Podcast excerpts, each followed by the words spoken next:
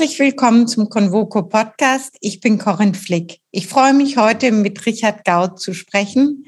Richard Gaul ist Experte für Kommunikation. Ich beginne gleich mit der ersten Frage. In der Corona-Pandemie wurden politische Maßnahmen und Empfehlungen laufend geändert. Wie würdest du die Kommunikation durch Politik und Wissenschaft bewerten? Wo lagen die größten Fehler? Ich glaube, in der Pandemie hat vor allen Dingen Politik immer die Illusion verbreiten wollen, sie wären Herr der Lage. Das führte dann dazu, dass sie eine Behauptung X veröffentlicht haben und eine, drei Tage später die Behauptung Y. Mal im Rückgriff. Zunächst hieß es, Masken bringen nichts, sind sogar schädlich. Der Grund war, man hatte keine Masken. Und dann hat man nach drei oder vier Wochen veröffentlicht, Masken sind gut. Man hat also im Grunde genommen den Erkenntnisgewinn nicht so vermittelt, dass der Bürger an dem Erkenntnisgewinn teilhaben konnte, sondern man hat den Erkenntnisgewinn versucht, geheim zu halten. Ist es nicht überhaupt ein Problem mit der Wissenschaft, dass die, die Wissenschaft oft ihre Erkenntnis schlecht kommuniziert, zu kompliziert und den Menschen nicht abholt, den Weg nicht erklärt? Die Grundregel der Kommunikation heute ist nicht mehr, du musst kommunizieren, erklären, ex cathedra was vortragen, sondern du musst Transparenz, volle Transparenz haben und du musst den Bürger involvieren in den Prozess der Wahrnehmung. Gerade bei so einem Thema wie Corona, wo die äh, Erkenntnisse sich permanent ändern. Die Wissenschaft hat in vielen Fällen dies zu wenig berücksichtigt. Sie hat so kommuniziert, wie Wissenschaft mit Wissenschaft kommuniziert. Sie hätte aber äh, so kommunizieren müssen, wie Wissenschaft mit Bevölkerung, mit Menschen, mit uns beiden kommuniziert. Und dann hätte sie eben ihre eigenen Zweifel veröffentlichen müssen. Sie haben zum Beispiel Statistiken veröffentlicht und haben dann gesagt, mit einer Genauigkeit von 60 Prozent tritt X ein. In der Verkürzung wurde daraus X tritt ein. Politik hat X tritt ein als Faktum übernommen und darauf politische Regeln aufgebaut. Und dann trat X nicht ein, dann haben sie das Ganze wieder äh, revozieren müssen. Wie siehst du die politische Rolle der Wissenschaft in der Pandemie? Generell halte ich die Wissenschaft für zu schlecht vorbereitet auf Kommunikation mit Menschen. Die Wissenschaftler kommunizieren miteinander auf hohem Abstraktionsniveau und wenn sie dann auf die Öffentlichkeiten treffen, dann kommunizieren sie auf dem gleichen Abstraktionsniveau weiter und erreichen im Grunde genommen ihre Zuhörerschaft nicht. Absatz gegenüber der Politik möchte die Wissenschaft gerne auch deutlich machen, dass sie Herr der Lage ist, auch wenn sie es nicht ist. Und auch gegenüber der Politik muss die Wissenschaft lernen, offener und auch der Komplexität angemessener zu kommunizieren der Neigung zur schrecklichen Vereinfachung muss man widerstehen. In diese Richtung geht auch, dass die Maßnahmen immer wieder alternativlos erklärt wurden. Wurde so das Vertrauen in der Bevölkerung untergraben? Du hast im Grundregel, auch eine andere Grundregel der Kommunikation, also der, der Volksmund, wer einmal lügt, dem glaubt man nicht. Die Grundregel ist, du hast immer eigentlich einen Vertrauensvorschuss. Wenn du diesen Vertrauensvorschuss einmal verbraucht hast, dann kriegst du ihn nur mühsam über eine lange Phase zurück. Und genau wie du sagst, dies hat man am Anfang der, der Pandemie, hat man nicht klar genug gemacht. Wir wissen auch nicht genau, was los ist. Wir müssen ein wenig Versuch und Irrtum fahren und wir müssen die Maßnahmen einführen, die wir eventuell irgendwann wieder zurücknehmen. Sie haben vor allen Dingen auch so getan, als wenn die Maßnahmen Patentrezepte werden. Der letzte Punkt, den ich für besonders gravierend halte, der uns jetzt im Moment auf die Füße fällt. Sie haben vermittelt, durch Impfen und oder Genesen ist man immun. Ist man nicht. Keine Impfung immunisiert. Die berühmte Grippeimpfung, die wir alle kriegen, äh, oder die wir alle uns im Herbst geben lassen, sorgt nur dafür, dass wenn wir vom Virus infiziert werden, der Krankheitsverlauf schwächer ist. Wir haben aber vermittelt, wenn du geimpft bist, bist du immunisiert und kannst dir alle Freiheiten nehmen. Und dadurch haben wir jetzt die hohen Ansteckungszahlen bei Geimpften. Hatten aber auch Politik und Medien zu wenig Verständnis von der Interpretation wissenschaftlicher Erkenntnis und dem wissenschaftlichen Prozess? Also Medien werfe ich grundsätzlich nur vor, wenn sie wissentlich was falsch machen. Politik und Wissenschaft haben den Medien gegenüber genau die gleiche Illusion verbreitet, dass wir wissen es. Und die Medien sind auf dieses Narrativ, wenn man so will, auch hereingefallen. Sie hätten natürlich sich schlauer machen müssen, aber sie sind darauf hereingefallen und dadurch waren die Medien im Grunde genommen Verstärker des ganzen Themas. Dazu kommen natürlich noch die sozialen Netze, also die sozialen Medien, die dieses Ganze noch verstärkt haben. Und die Medien haben, also die seriösen Medien, haben sich zu oft eingelassen auf einen Wettlauf mit den sozialen Medien. Das ist interessant, dass du jetzt soziale Medien auch erwähnst. Also wir erleben jetzt im Moment bei, der, bei dem Ukraine-Krieg die besondere Rolle der sozialen Medien im positiven Sinne.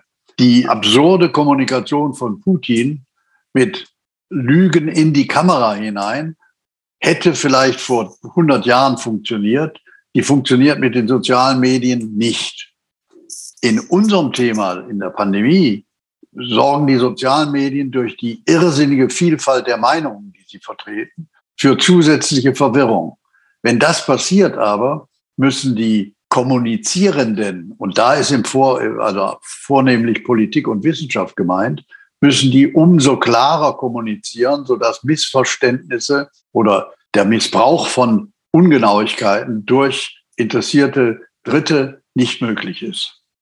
Also einerseits hätten Sie klarer kommunizieren müssen, dass Sie eben in Unklarheit sind. Genau so ist es. Sie hätten im Grunde genommen den jeweiligen Erkenntnisstand der Wissen. Was heißt denn Wissenschaft? Wissenschaft heißt, ich weiß nicht, sondern ich habe eine Theorie, die jetzt die Wirklichkeit abbildet. Und ich suche nach Fällen, wo das nicht mehr der Fall ist und mache eine neue Theorie. Wissenschaft lebt davon, permanent Erkenntnisse in Frage zu stellen. Im vorliegenden Fall der Pandemie hatten wir überhaupt keine Erkenntnisse am Anfang. Und die Wissenschaft hat nicht klar genug gemacht, dass dies im Grunde genommen Wissensstände, aber kein Wissen war. Und Politik hat im Versuch, besonders klare Führung zeigen zu wollen, die in diesem Fall gar nicht möglich war, diese, wenn du so willst, ungenaue Wissenskommunikation der Wissenschaft eins zu eins übernommen und sich an die Spitze der jeweiligen Bewegung gestellt und das jeweilige Rezept von Maske bis Impfung als Patentrezept gefeiert.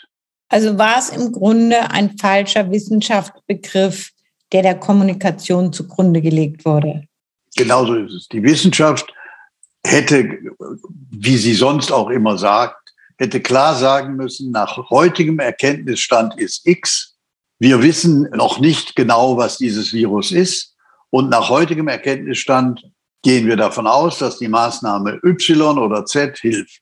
Und wenn Sie dann nach drei oder vier Tagen sogar gesagt hätten sagen müssen, wir sind zu neuen Erkenntnissen gekommen, die Maßnahme, die wir gestern beschlossen haben, hilft nicht, dann wäre das akzeptiert worden. Sie haben aber gesagt, diese Maßnahme ist alternativlos. Wir müssen jetzt XY machen. Und ein drittes ist jetzt auch noch von der Politik sehr stark. Es wird ja jetzt so getan, als wenn die Maskenpflicht, nur als Beispiel, die, die äh, Pandemie, die Ansteckung reduziert. Und wenn wir die Maskenpflicht abschaffen, dann ist es anders. Wenn Maskenpflicht abgeschafft ist, kann man ja freiwillig weiter die Maske tragen. In den asiatischen Ländern, vor allem, also Japan vor allen Dingen, trägt jeder, der, sich, der eine leichte Erkältung hat, sofort eine Maske. Also die, die politische Kommunikation, die auch sehr stark so handlungsorientiert war. Wir schaffen neue Gesetze, wir schaffen neue Regeln, wir schaffen anderthalb Meter Abstand, drei in einem Raum und, und so weiter, hat verbreitet, als wenn dies sozusagen Gesetzmäßigkeiten sind, physikalische Gesetzmäßigkeiten. Es waren aber immer Versuch und Irrtum. Und dies hätte man den Leuten, den Menschen sehr, sehr klar sagen müssen. Die Pandemie war eine völlig neue Situation auf die die Öffentlichkeit nicht vorbereitet war. Und die Öffentlichkeit hätte an diesem Erkenntnisprozess der Wissenschaft teilnehmen müssen und nicht im Glauben gelassen oder gar in den Glauben versetzt worden werden dürfen, dass die Wissenschaft es weiß und dies ist die Wahrheit. Dieses Missverständnis kam vielleicht dadurch zustande, dass man der Wissenschaft eine aktive Rolle zugewiesen hat in der Kommunikation, anstelle dass die Politik, die ja dafür gewählt war, die Vertreter, die Rolle übernommen haben. Ja und nein. Also die Wissenschaft muss in einer solchen Situation gehört werden, aber du hast recht. Sie muss gehört werden. Sie muss gefragt werden und antworten. Und die Interpretation der Antwort muss dann die Politik machen. Also die Politik hätte Wissenschaft fragen müssen. Dann hätte der Wissenschaftler XY diese Frage beantwortet, ruhig öffentlich, also nicht geheim oder sowas. Und dann hätte Politik gesagt, aus dieser Antwort schließen wir. Wir haben der Wissenschaft zugebilligt, negativ formuliert, wir haben der Wissenschaft zugeschoben, auch die Verantwortung für die Maßnahmen. Also wir haben der Wissenschaft zugeschoben, dass sie nicht nur erklärt, das wissen wir, sondern dass sie auch noch erklären musste, diese Maßnahme schlagen wir vor und dann im weiteren Verlauf diese Maßnahme ist richtig. Und das kann Wissenschaft nicht leisten, denn es ist immer eine Abwägung. Das beste, das krasseste Beispiel sind die Schulen. Wir haben ja in der ersten Welle in Deutschland die Schulen gleich geschlossen mit dramatischen Folgen für das Zusammenleben und so weiter und mit dramatischen Folgen für die Bildung. Und die Abwägung fand nicht statt. Wir haben im Grunde genommen panisch auf die Bremse getreten, statt die jeweiligen Abwägungen auch im öffentlichen Diskurs für den Bürger nachvollziehbar stattfinden zu lassen. Der Fehler liegt aber dann bei der Politik.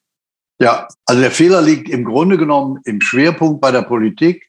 Der Wissenschaft die Kommunikation zu überlassen, war ein, wenn du so willst, Ausweichen vor der Verantwortung.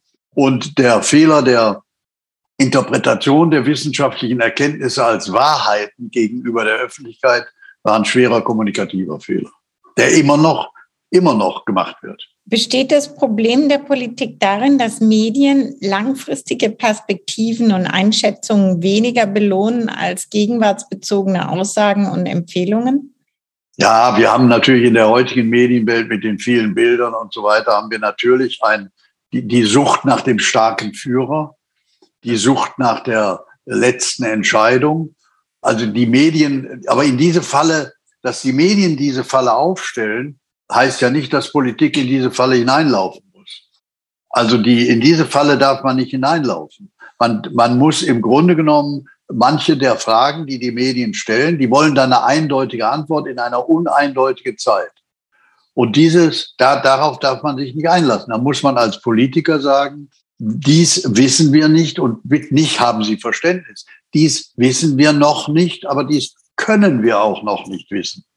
Du hast recht, Medien haben auch gerne, wir erleben das in der Wirtschaftskommunikation, da wollen Medien gerne Voraussagen für die nächsten fünf Jahre.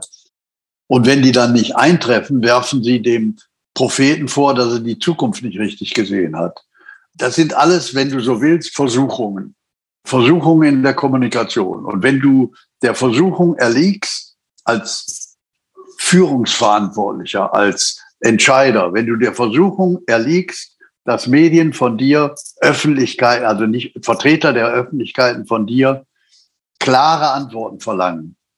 Du kannst aber keine klaren Antworten geben. Dann machst du einen Fehler. Wenn du dann eine klar, wenn du in Zeiten der Unsicherheit Sicherheit vortäuscht, dann machst du einen Fehler. Und dieser Fehler wurde gemacht. Genau. Und zwar tradiert. Der wurde im Grunde genommen seit Frühjahr 2020 wurde dieser Fehler gemacht. Der wurde immer wieder neu wiederholt. Warum ist niemand aufgestanden und hat diesen Fehler korrigiert? Durch Beratung. Jemand wie du. Ja. Ich habe da, ich habe Artikel darüber geschrieben. Ich habe also, es, es, das hat stattgefunden, aber die Versuchung für Politik ist immer sehr groß, die Beherrschung der Situation vorzutäuschen. Und Opposition hat auch nicht funktioniert. Denn Opposition hat im Grunde genommen sich auf diesen Wettlauf eingelassen.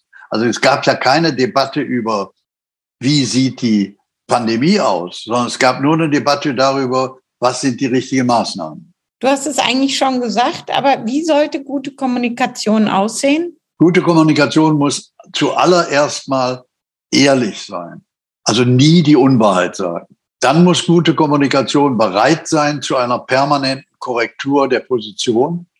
Und dann, und das ist das Wichtigste, gute Kommunikation muss die Zielgruppe der Kommunikation, die Ansprechpartner in einer sehr, sehr großen Art und Weise ernst nehmen. In der Kindererziehung wird einem permanent gesagt, du sollst ein Kind, auch wenn es noch relativ klein ist, also relativ jung ist, von Anfang an sehr ernst nehmen. Du sollst Gute Kommunikation heißt auch die Öffentlichkeit an seinen, an den Zweifeln, nicht meinen Zweifeln, sondern den Zweifeln an der Beurteilung einer Situation teilnehmen zu lassen. Und schlechte Kommunikation ist Erklärung von oben. Alle Autokraten haben diese schlechte Kommunikation und verbieten die Kommunikation, die, die, die, die Komplexität der Kommunikation und die Debatte um die Kommunikation. Das machen alle Autokraten und die Demokraten sollten davor sich hüten, weil sie damit sofort ihre Glaubwürdigkeit verlieren. Sehr interessant. Das passiert ja jetzt auch in Russland. Ja. Kommunikation wird verboten. Genau, die Russen verbieten Kommunikation, sie verbieten, sie bringen Leute, die Fake News in Umlauf bringen, für 15 Jahre ins Gefängnis. Das ist der untaugliche Versuch, die Wahrheit zu verhindern. Die, das ist George Orwell und so weiter. Und dies wird auch scheitern. Das wird in, in Zeiten der sozialen Medien scheitern. Äh, und die, die Ukrainer versuchen, da eine demokratische Kommunikation, in einer demokratischen Kommunikation gegenzuhalten. Das ist im Grunde dann da auch dein äh, Hilfsmittel gegen Fake News. Ja, gegen Fake News hilft, Ausbildung ist das falsche Wort, aber hilft Aufklärung über die gesamten Zusammenhänge, sodass die Verbreiter von Fake News auf eine vorbereitete öffentliche Meinung oder Öffentlichkeit treffen und auf Zielgruppen, die die Fake News erkennen können. Fake News und gegen Fake News hilft natürlich auch die sozialen Medien. Also in der, da, wo die Autokraten öffentliche Meinung verbieten, wo die freie Medien verbieten, sind soziale Medien die zwar zweitbeste Lösung, aber immerhin die Lösung, um der Wahrheit zum Durchbruch zu verhelfen. Da braucht es dann aber qualifizierte Journalisten, die die Videos der, der Handys einordnen, die also im Grunde genommen verhindern, dass die Fake News auf den sozialen Medien zu News werden. In Demokratien ist es gerade andersrum. Da entsteht Fake News durch soziale Medien. Ja, ja. In Demokratien werden Fake News, wenn überall, sehr stark durch soziale Medien gefördert. Aber sie sind auch nicht so gefährlich. Sie bleiben im Grunde genommen in ihren Filterblasen. Also die Fake News von, weiß der Corona-Leugnern bleiben in der Community der Corona-Leugner und wir laufen nicht Gefahr, dass die dann irgendwann sozusagen Basis für politisches Handeln werden. Was siehst du heute als die größte Herausforderung für die Kommunikation oder für gute Kommunikation? Also die größte Herausforderung ist tatsächlich, die Zielgruppen zu erreichen in dieser unglaublichen ja, Tsunami von Informationen, die richtigen für die Zielgruppe so aufzubereiten, so zu präsentieren, dass sie verstehbar sind. Das ist das eine. Und am Ende des Tages Bildung. Also je gebildeter eine Community ist, desto weniger sind sie anfällig für Fake News, desto weniger sind sie anfällig auch für, ja, für Rattenfänger, für Populisten. Und Bildung ist im Grunde genommen eine lebenslange Aufgabe, aber sie fängt eben sehr früh an und die muss im Grunde genommen immer wieder neu gelernt werden. Wie wird sich unsere Welt in den nächsten fünf Jahren verändern? Was denkst du? Sehr gute Frage. Also ich glaube, dass die, also ich bin grundsätzlich ein Optimist. Ich glaube, dass der Umgang mit Öffentlichkeiten und mit Inhalten besser wird, dass der Umgang besser wird, dass die Leute damit besser umgehen können, dass wir, nicht wir beide, sondern äh, wir als Menschen, Menschheit lernen, mit den Möglichkeiten und Chancen der Medien umzugehen. Also ich bin, was Kommunikation angeht, bin ich relativ optimistisch, dass es besser wird. Was Journalismus angeht, bin ich eher, also bin ich nicht pessimistisch, aber nicht ganz so optimistisch, weil die Medien angesichts der Informationsflut immer weniger Zeit haben, reine Frage von Zeit, Kapazität haben, um in dieser Riesenwelle für uns die richtige Auswahl zu treffen. Da ist eine Aufgabe an öffentliche Hand, öffentlich-rechtliche Medien. Da ist aber auch eine Aufgabe für die, für die Verleger, für die Verlage, für die Publizisten, dass sie ihre Journalisten in den Stand setzen, die, das zu leisten, was sie leisten müssen, nämlich eine ja, Einordnung von, von Meinungen, von Themen, von Inhalten. Gut, vielen Dank. Schön zu wissen, dass die Kommunikation besser wird. Danke. Ich danke dir, Richard. Ich danke Ihnen fürs Zuhören und grüße Sie herzlich. Ihre Corinne Flick.